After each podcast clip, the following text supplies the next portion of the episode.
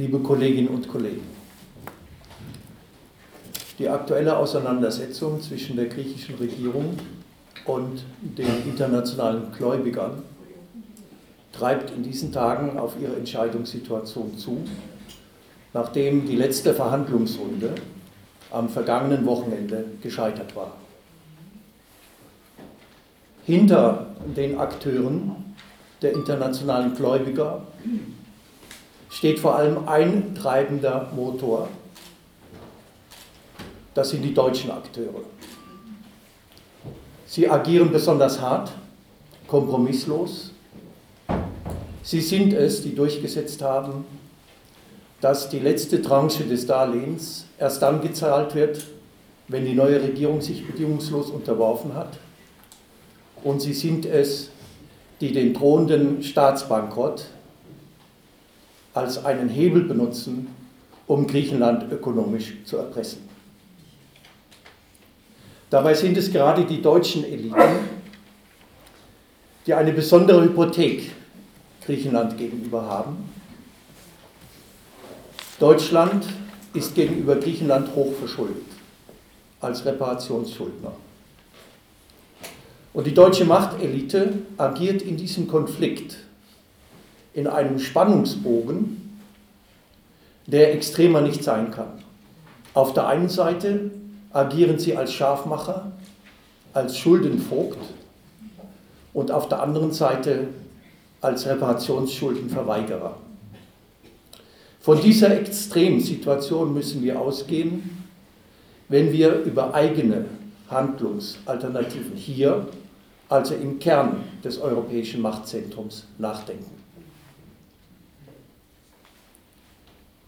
Deutsche Hypotheken in Griechenland. Einige Bemerkungen zur Geschichte der Besatzungspolitik 1941 bis 1944. Am 6. April 1941 überfiel die deutsche Wehrmacht Griechenland und es begann eine dreieinhalbjährige Phase der Okkupationspolitik.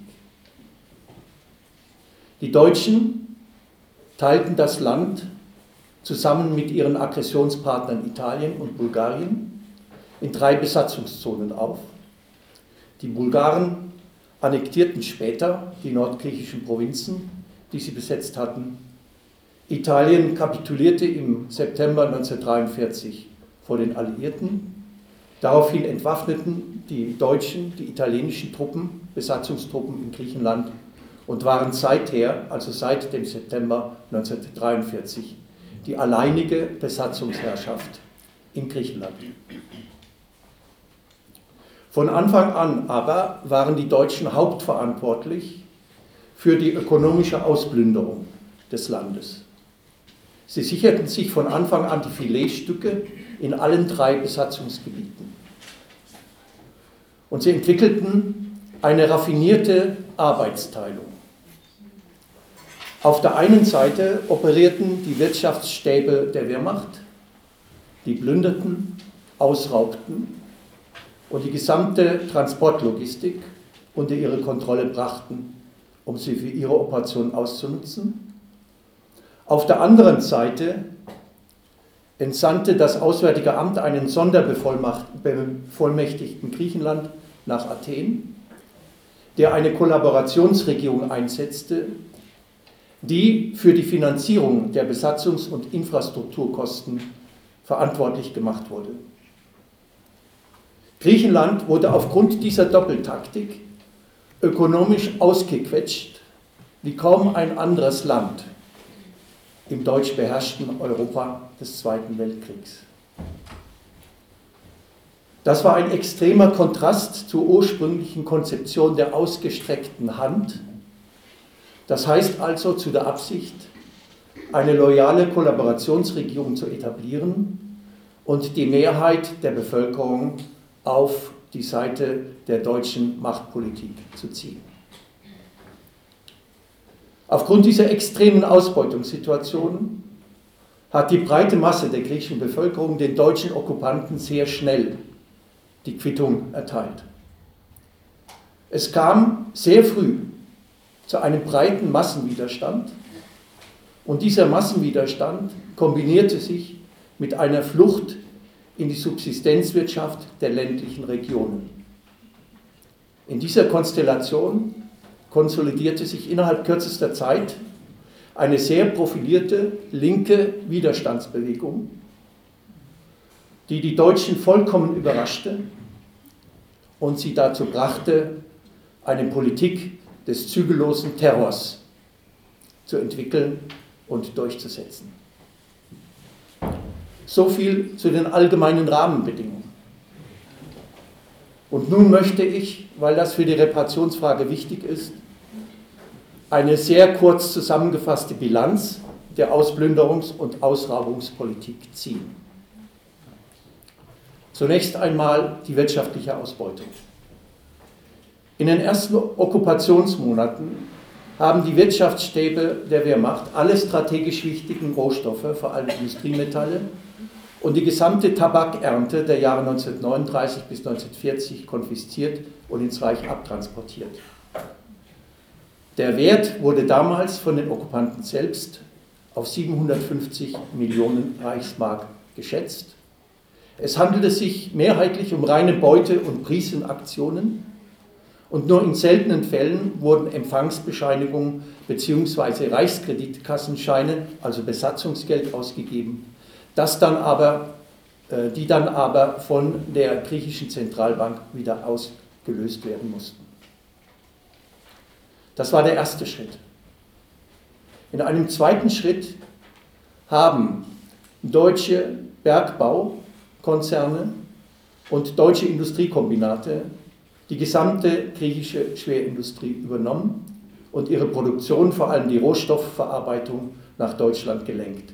Krupp IG Farben, AEG, Rheinmetall Bausig und andere Großunternehmen.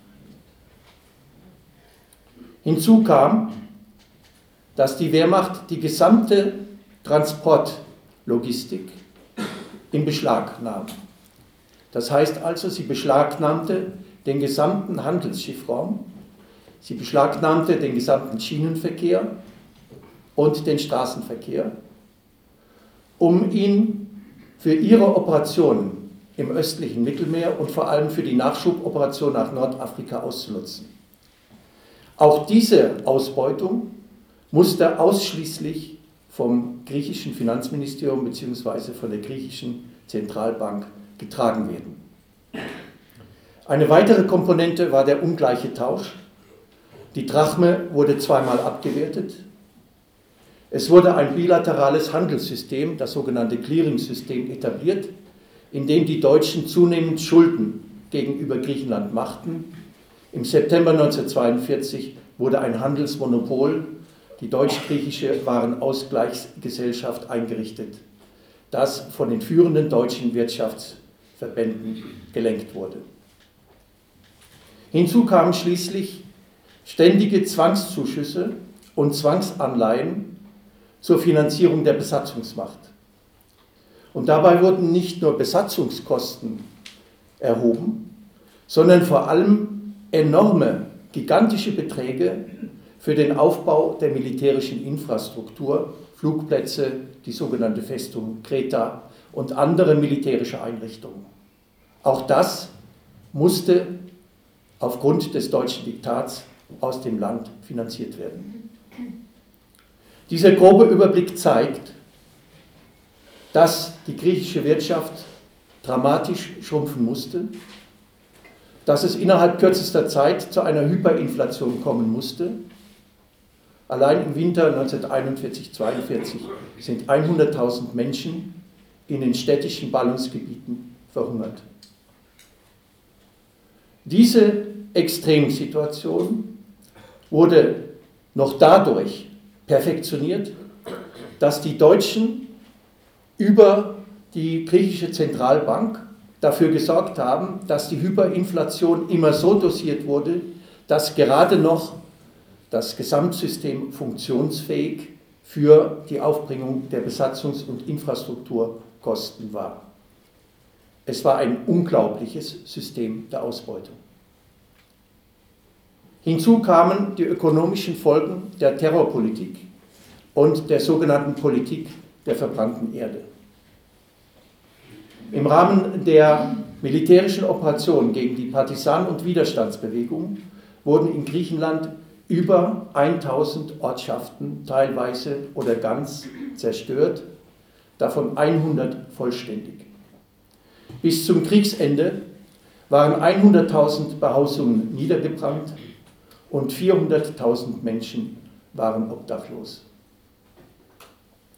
Die griechische Handelsflotte wurde gegen Kriegsende von den Deutschen zu drei Vierteln vernichtet, nachdem sie vorher zweieinhalb Jahre lang im Dienst des Reichskommissars für die Seeschifffahrt die ganzen Transportoperationen im östlichen Mittelmeer und in Richtung Nordafrika durchgeführt hatte. Auch das ein unglaublicher, zerstörerischer Effekt. Der dritte Effekt der Terrorpolitik, das war die Bilanz der verbrannten Erde. Im Abzugsmonat Oktober 1944 haben die Deutschen die überwiegenden Teile der griechischen Verkehrsinfrastruktur, Hafen, Häfen und Hafenanlagen, Schienen und Straßenbrücken, große Teile des äh, Schienensystems, 80 Prozent des rollenden Materials vernichtet. Eine weitere Komponente sind die Menschenverluste. Zu Beginn der deutschen Okkupation lebten in Griechenland 6,9 Millionen Menschen. Gegen Ende der Okkupation waren 520.000 direkt oder indirekt an den Besatzungsfolgen gestorben. Davon 125.000 an Hunger, 100.000 kamen in den Gefängnissen, Internierungs- und Konzentrationslagern innerhalb und außerhalb Griechenlands ums Leben. 60.000 Juden wurden in die Vernichtungslager deportiert und dort ermordet. 56.000 Zivilisten wurden bei den Partisanenbekämpfungsaktionen entweder als Geiseln oder aber in Massakern ermordet. Das ist die Bilanz der deutschen Okkupationsherrschaft. Sie steht für die westliche und südliche Hemisphäre parallel zu Jugoslawien einmalig da. Übertroffen wird sie nur noch von den katastrophalen Konsequenzen der Vernichtungspolitik in Osteuropa. Und damit komme ich zum dritten Punkt meines Beitrags zu den historischen Aspekten der Reparationsfrage.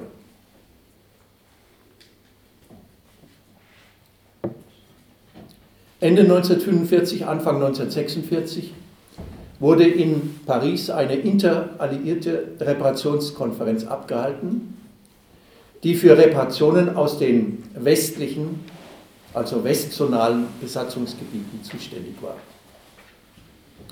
Auf dieser Konferenz forderte die griechische Regierung Reparationen im Umfang von 10,5 Milliarden US-Dollar in der Kaufkraft des Jahres 1938. Ihr wurden 7,1 Milliarden Dollar zugesprochen. Aber es wurde keine Gesamtsumme für alle Reparationsgläubiger, und das waren 18, festgelegt, sondern nur Quoten für die Entnahmen aus den konfiszierten deutschen Auslandsvermögen und den konfiszierten Gütern in den Westzonen. Die westlichen Besatzungsmächte haben im Endeffekt lediglich Reparationsgüter und Reparationsleistungen im Umfang von 520 Millionen US-Dollar entnommen Griechenland soll davon lediglich 25 Millionen Dollar erhalten haben.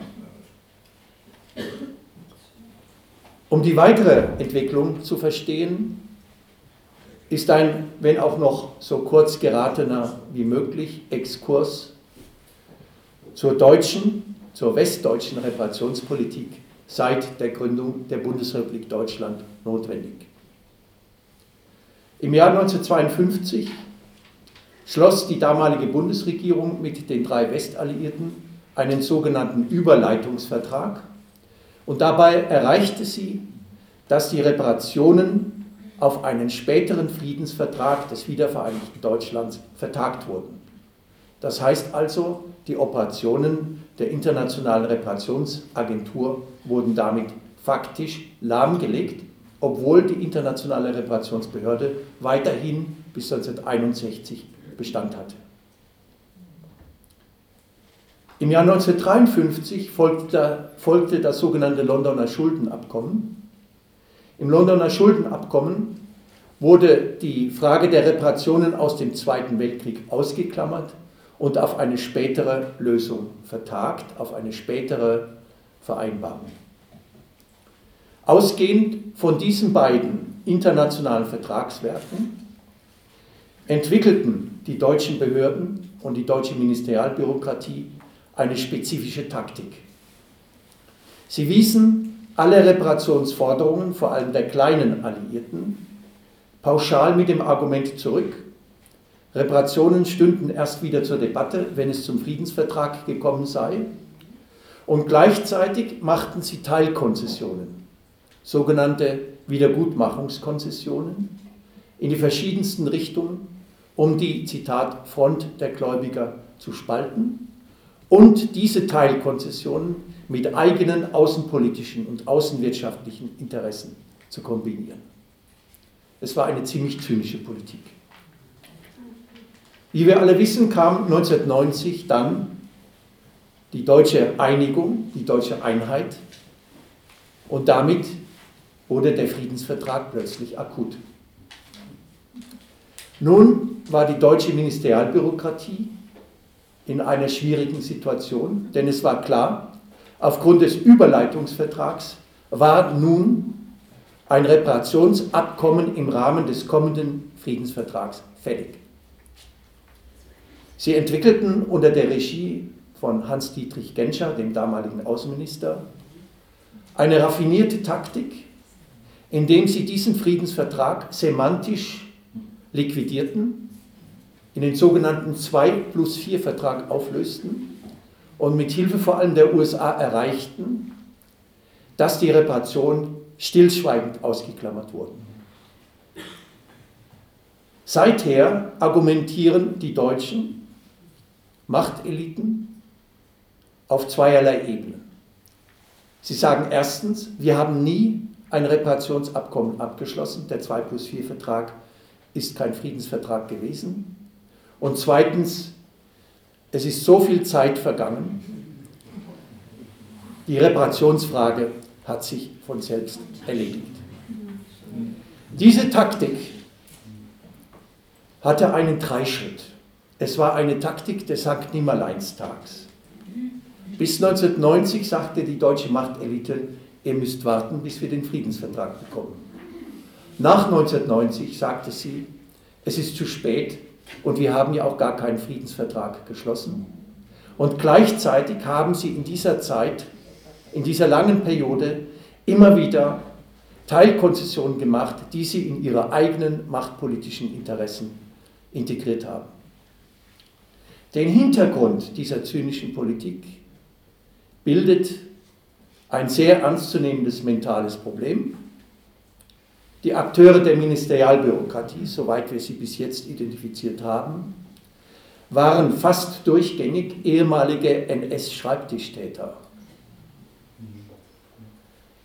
Ihr Ziel war immer, die Wiedergutmachungsfrage, also die, die, Spaltung der Front der Reparationsgläubiger, auf ein Minimum zu reduzieren, das heißt minimale Konzessionen zu machen und intern erklärten sie, dass auch diese Konzessionen nur Konzessionen an die US-amerikanische Schutzmacht seien, nämlich, Zitat, an die Juden der Ostküste. Das zeigt die Abgründe. Und ich denke, ich bin sehr überrascht selbst. Ich habe mich lange mit dieser Thematik der Wiedergutmachung beschäftigt. Ich habe jetzt den roten Faden plötzlich vor mir. Ich bin sehr erschrocken, wie wenig die Geschichte der Reparationsfrage erforscht ist. Es ist ein Abgrund der westdeutschen Nachkriegsgeschichte. Damit zurück zum griechischen Szenario. Es war klar, dass die griechischen Regionen aufgrund dieser Ausgangskonstellationen, bei denen die großen Alliierten, vor allem die USA und Großbritannien, die deutsche Machtelite deckten, keinerlei Möglichkeiten hatten, eine umfassende Reparationslösung einzufordern. Sie haben es trotzdem immer wieder getan, aber ihre Abfuhren eingeholt. Letzten Endes konnten sie also immer nur auf Teilkonzessionen setzen. Und davon hat es einige gegeben. Beispielsweise eine Initiative der sogenannten Zehn kleinen Alliierten und Frankreichs aus dem Jahr 1956 gegen das Bundesentschädigungsgesetz von 1956, das die Entschädigung von NS-Opfern außerhalb des früheren Reichsgebiets von 1937 ausschloss. Es wurden also Wiedergutmachungsverhandlungen geführt. Griechenland hat sich diesen Verhandlungen angeschlossen und nach zehn Auseinandersetzungen wurden Griechenland 115 Millionen D-Mark zur Entschädigung rassisch, religiös und weltanschaulich Verfolgter bewilligt. Damit waren alle Widerstandskämpfer und alle Massakeropfer ausgeschlossen. Gleichzeitig war dieser Vertrag in aberwitzige Konstellationen eingebettet. Einmal wurde er geschlossen, damit die in Griechenland noch immer blockierten privaten deutschen Auslandsvermögen freigegeben wurden. Sie wurden freigegeben. Griechenland wurde für ein kurz vorher äh, verabschiedetes Gesetz zur Generalamnestie für alle NS-Täter entschädigt. Es hatte eine Initiative der DDR gegeben, die Griechenland Entschädigungsleistungen anbot für den Fall, dass Griechenland die DDR diplomatisch anerkennen würde. Und außerdem war die damalige konservative Regierung Karamanlis in einer schwierigen Konfrontation mit der aufkommenden neuen Demokratiebewegung, die dann durch die Militärjunta erstickt wurde. Das heißt, auch sie musste Erfolge vorweisen. Das waren die Kontexte, in denen zum ersten Mal substanzielle Entschädigungsleistungen, wenn auch im Verhältnis zur Gesamtforderung minimal, an Griechenland geflossen sind. Eine zweite Initiative ist uns vielleicht besser bekannt, die sogenannte Calavrita-Initiative. Die Angehörigen überlebender Massakeropfer des Ortes Calavrita hatten seit den 1950er Jahren für ihre Entschädigung gekämpft. Sie waren nun durch das Wiedergutmachungsabkommen ausgeschlossen. Sie intensivierten ihre Aktivitäten und diese Aktivitäten fanden dann in den 1990er Jahren in der sogenannten Distomo-Initiative ihre Fortsetzung. Die deutsche Ministerialbürokratie und die Diplomaten haben diese Initiativen immer mit dem Argument abgelehnt, bei den Massakern habe es sich um militärische Operationen gehandelt, die durch das militärische Kriegsvölkerrecht gedeckt gewesen seien. Und das war eine implizite Annullierung des Urteils eines Nürnberger Folgeprozesses, des sogenannten Prozesses gegen die Südostgeneräle. Hier zeigen sich also weitere Abgründe. Eine weitere Initiative wurde auf dem Gebiet der Restitutionen gestartet. Durch den Überleitungsvertrag war die Bundesregierung gezwungen worden, eine kleine Komponente der Reparationen, nämlich die Rückgabe von Raubgut, zu bedienen. Es wurde ein Bundesamt für Restitutionsfragen eingerichtet. In diesem Bundesamt wurden viele griechische Firmen und Behörden vorstellig. Sie forderten beispielsweise eine Restitution, eine Entschädigungsleistung für die Ausnutzung und anschließende Zerstörung der Handelsflotte. Das wurde abgelehnt. Es gab aber auch ein Restitutionsverfahren gegen die deutsche Tabakindustrie und nun wird es etwas hanseatisch. Schlüsselakteure der Plünderung der griechischen Tabakvorräte waren Chefmanager des Remsmar-Konzerns gewesen. Ich habe es schon gesagt, sie hatten 85.000 Tonnen Tabak, die Ernten 1939 und 1940 geraubt. Es gab Dutzende von Verfahren wegen Plünderung gegen Remsma in Griechenland.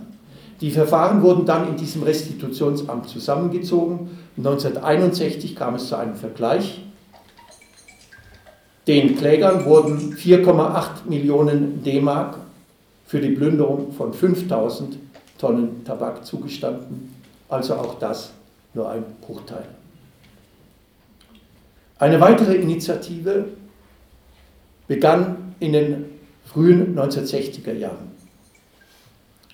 Der damalige Koordinationsminister der griechischen Regierung, Andreas Papandreou,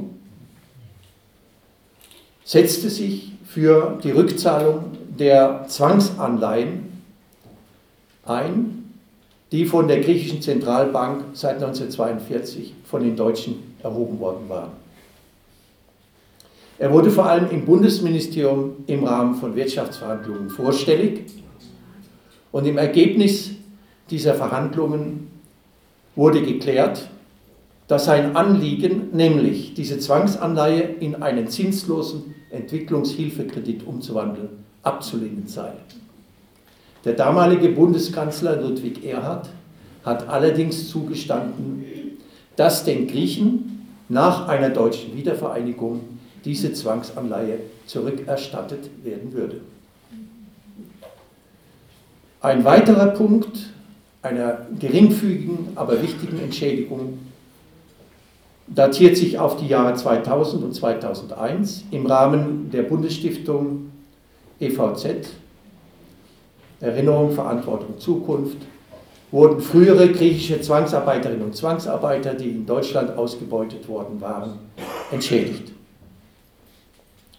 Für unseren Kontext ist wichtig zu wissen, dass in keinem Fall bei diesen äh, Teilkonzessionen eine griechische Regierung erklärt hat, dass sie auf ihre generellen Reparationsansprüche verzichtet.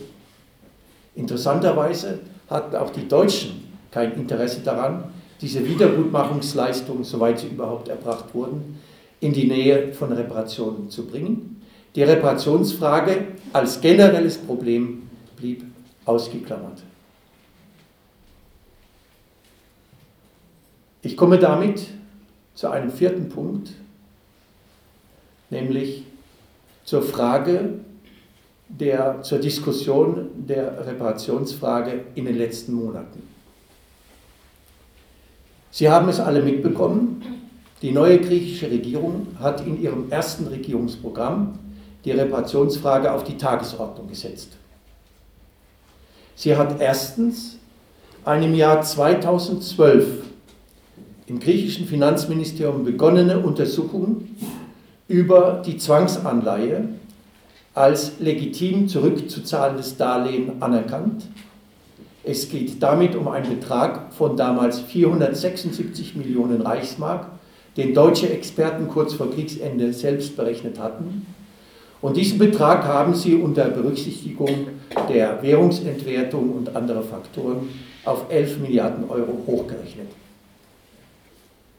Der neue griechische Staatspräsident Pavlopoulos, ein international renommierter Verfassungs- und Staatsrechtler, hat mehrfach in ausführlichen Statements und auch in Gutachten nachgewiesen, dass die griechischen Reparationsforderungen auch auf völkerrechtlicher Ebene vollkommen uneingeschränkt berechtigt seien.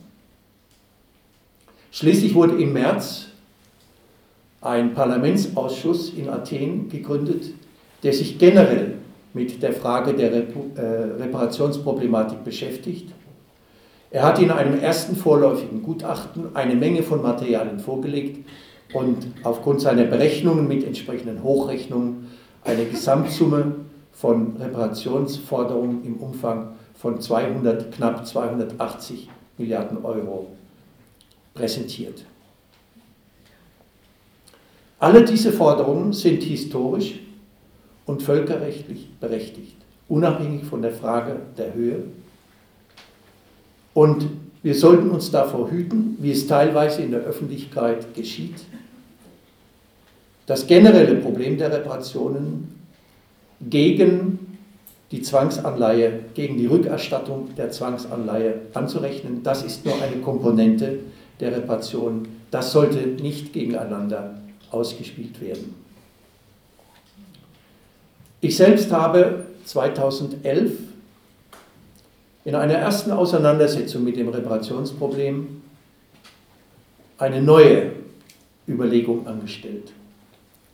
Ich bin ausgegangen von den Griechenland im Januar 1946 zugestandenen 7,2 Milliarden US-Dollar an Reparationsleistungen im Kaufkraftwert von 1938, habe in meiner Berechnung alle in meinem Statement skizzierten Teilkonzessionen mit berücksichtigt, das heißt also abgerechnet, und bin dann ohne Berücksichtigung der Zinsen und Zinseszinsen auf einen Betrag von 90 Milliarden Euro gekommen. Das habe ich einschließlich der Berechnungsverfahren in den beiden Flugschriften ausführlicher dargelegt. Im Frühjahr dieses Jahres bin ich einen Schritt weitergegangen und habe die Reparationsfrage mit der Frage einer Kehrtwende der griechischen Austeritätspolitik verknüpft. Ich habe vorgeschlagen, die Griechenland zustehenden Reparationsleistungen auf vier Töpfe zu verteilen. Einmal zugunsten des Notfallprogramms zur Bekämpfung der humanitären Katastrophe, das die Regierung im Februar aufgelegt hat. Zum anderen als heftige äh, Abgabe an den europäischen äh, Rettungsschirm zur Begleichung der fälligen äh, Amortisation bei einem Schuldenschnitt von 50 Prozent. Drittens eine bestimmte Summe für ein Wiederaufbau- und Stimulierungsprogramm, das die griechische Regierung in petto hat, das sie bisher aber nicht umsetzen konnte. Und viertens ein Betrag von 8 Milliarden Euro, ansonsten lasse ich jetzt hier die Zahlen weg, der für den Aufbau eines griechischen Entschädigungsfonds und Gedenkzentrums benutzt werden sollte. Diese Vorschläge habe ich in meiner zweiten Flugschrift genauer erläutert. Und wer sie nachliest, wird feststellen, dass von den 90 Milliarden Euro noch 22 Milliarden übrig bleiben, die in einen allgemeinen Reparations- und Entschädigungsfonds eingebracht werden könnten. Dieser Fonds könnte als materielle Basis für eine abschließende Reparationsakte genutzt werden, um den Friedensvertrag, den 2 plus 4 Vertrag, zu ergänzen. Nun kommt natürlich sofort die Frage, wer soll das bezahlen? Das ist äh, in der ganzen Demagogie der letzten Monate hoch und herunter buchstabiert worden. Und ich denke, wir können hier Vorschläge machen, die diese Demagogie unterlaufen und die gleichzeitig den Vorteil haben, dass sie die wirklich verantwortlichen Akteure treffen. Nicht die kleinen Steuerzahler sollen für die Reparationsleistungen aufkommen, sondern die Rechtsnachfolger der behördlichen und unternehmerischen Institutionen, die damals Griechenland ausgeraubt haben. Das ist zunächst die Deutsche Bundesbank. Die Deutsche Bundesbank ist Rechtsnachfolgerin der Deutschen Reichsbank. Die Deutsche Reichsbank hat die gesamte finanzielle Seite der Ausplünderung Griechenlands organisiert. Sie ist mitverantwortlich für die Hyperinflation und damit mittelbar mitverantwortlich für den Hungertod von 100.000 Menschen im Winter 1941-42. Die Deutsche Bundesbank hat zurzeit Goldreserven im Umfang von umgerechnet 140 Milliarden Euro. Es sind die zweitgrößten Goldreserven, die eine Zentralbank der Welt hält. Und wie Sie wissen, sind diese Goldreserven vollkommen überflüssig geworden, denn es gibt ja die deutsche Mark nicht mehr. Wir werden nachher sicher noch über diesen Punkt genauer diskutieren und über die möglichen Hintergründe und Aspekte, äh, die in diesem Vorschlag verborgen sind. Hinzu kommen die übrigen Akteure, beispielsweise die Zigarettenindustrie, in erster Linie die Nachfolger und Erben des Remsmar-Konzerns, der Martin Brinkmann AG in Bremen, ähm, österreichischer Zigarettenunternehmen, das alles lässt sich historisch genau dokumentieren. Sie wären zu Reparationsleistungen heranzuziehen, die substanzielle Ausmaße annehmen könnten. Wenn man sie umrechnet, kommt man auf knapp eine Milliarde Euro. Gleichzeitig hatte aber auch der Reichsfiskus am Umsatz dieser Zigaretten mit seiner Zigaretten- oder Tabaksteuer teilgenommen mit 1,4 Milliarden Reichsmark. Und das wären 8,5 Milliarden Euro, die in diesem Fall aus dem Bundesfiskus des Herrn Schäuble zu mobilisieren wären. Das ist nur ein Beispiel. Der Betrag, um den es geht, ist wesentlich höher als das, was an griechischen Reparationsforderungen besteht. Es wäre also wirklich realistisch denkbar, einen Reparations- und Entschädigungsfonds zu gründen, der die übrigen kleinen Alliierten des Zweiten Weltkriegs entschädigt. Griechenland war dabei am schlechtesten davon gekommen und der gleichzeitig alle diejenigen Opfergruppen berücksichtigt, die bis heute nicht entschädigt worden sind, beispielsweise die in den besetzten Gebieten des deutsch beherrschten Europas ausgebeuteten Zwangsarbeiterinnen und Zwangsarbeiter. Das könnte man ergänzen durch eine Vermögensabgabe der Reichen, durch die Wiedereinführung der Vermögenssteuer, durch eine Anhebung der Kapitalsteuer, durch eine Wiederanhebung der Spitzensätze der Einkommensteuern, die durch die Regierung Schröder-Fischer seinerzeit massiv gesenkt worden waren. Auch das ein brisantes Thema, aber wir können uns auch dieser Herausforderung stellen. Und damit komme ich zu meinen einleitenden Bemerkungen zurück zur aktuellen Situation. Ich habe einleitend festgestellt, dass die deutschen Akteure eine besonders bipolare Rolle spielen.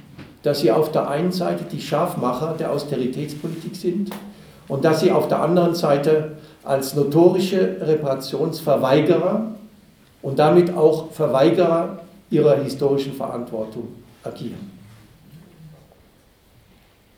Es ist klar, dass die internationalen Gläubiger mit dieser hegemonialen Kerngruppe im Hintergrund, nämlich der Deutschen, nicht das geringste Interesse daran haben, dass das Experiment Syriza erfolgreich umgesetzt werden kann. Sie wollen es zerstören. Sie wollen es einmal zerstören, weil ihnen der Dreischritt von Beendigung der Austeritätspolitik, wieder Auflage der Reparationsfrage und Hinterfragung der griechischen Staatsschulden auf ihre Legitimität ungeheuerlich ist. Er würde in der Tat dazu beitragen, eine Trendwende in ganz Europa in Gang zu bringen. Die Zerstörung des Experiments Syriza hat aber auch eine ganz klare politische Dimension. Wenn dieses Experiment erfolgreich oder auch nur halbwegs erfolgreich umgesetzt werden kann, dann hat es eine Signalwirkung für ganz Europa. Es hat sie schon jetzt, wie wir an der Entwicklung beispielsweise in Spanien, Podemos, am Neuaufkommen einer sehr klugen und aktiven Vereinigten Linken in Slowenien, einer neuen Linken sogar in Serbien und in einigen anderen süd- und südosteuropäischen Ländern feststellen können. Syriza, das Projekt Syriza, steht aber inzwischen mit dem Rücken zur Wand. Am 20. Februar sah es so aus, als wäre die griechische, die neue griechische Regierung gezwungen, sich dem Troika-Diktat zu beugen, vollkommen zu unterwerfen um einen Staatsbankrott zu vermeiden.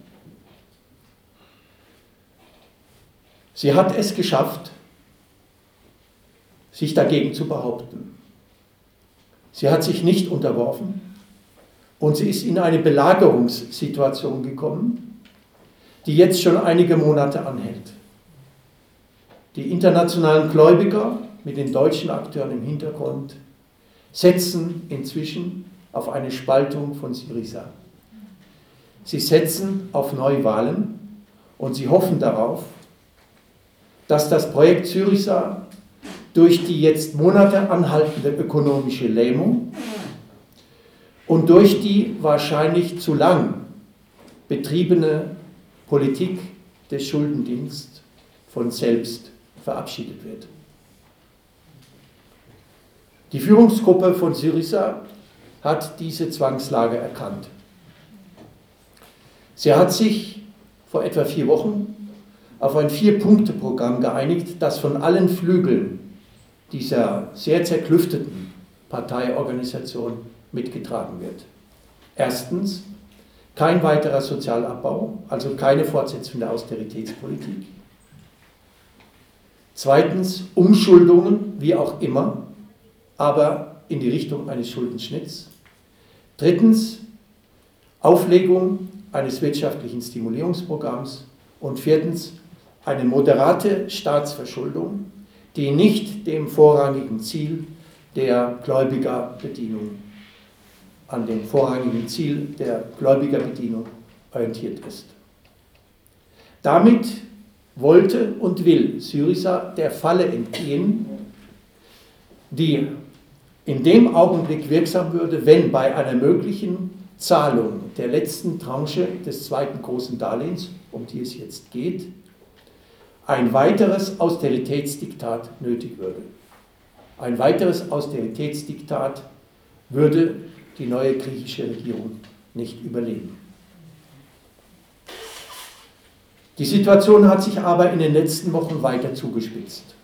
Sie haben es alle mitverfolgt. Und vor einigen Tagen fand eine Sitzung des Leitungsgremiums von Syriza statt, bei der der mittlere und linke Flügel die Einstellung des Schuldendienstes verlangte. Gegen dieses Votum hat sich der Mehrheitsflügel um Tsipras und Varoufakis knapp durchgesetzt. Aber alle Fraktionen, auch die mittlere und die linken, haben sich mit ihnen zusammen auf ein Vorgehen geeinigt, das garantiert, dass die rote Linie nicht überschritten wird. Also keine Rentenkürzung, keine Anhebung der Mehrwertsteuer, kein, äh, Primär, kein hoher Primärüberschuss äh, im öffentlichen Budget und so weiter. Wie wir sehen, hat diese Vereinbarung bis in die letzten Tage gehalten. Die Verhandlungen sind gescheitert. Und wir werden vielleicht schon in den nächsten Tagen miterleben, ob den internationalen Gläubigern und den Deutschen im Hintergrund der griechische Staatsbankrott willkommener ist als ein auch nur minimal gearteter Kompromiss, der die Weiterexistenz von Syriza ermöglichen würde. Denn dann müssten die Scharfmacher à la Schäuble zurückgepfiffen werden. Das werden wir in den nächsten Tagen erleben. Wir werden also erleben, ob es zu einem Staatsbankrott kommt, mit oder ohne Austritt, oder aus der Eurozone, oder ob in irgendeiner Weise ein Arrangement gelingt, das Syriza die Weiterexistenz und die Umsetzung zumindest seiner Minimalkonzeption ermöglicht. In allen diesen drei Fällen, und das ist entscheidend für unsere Debatte, bleibt die Reparationsfrage akut. Und damit komme ich zum Schluss.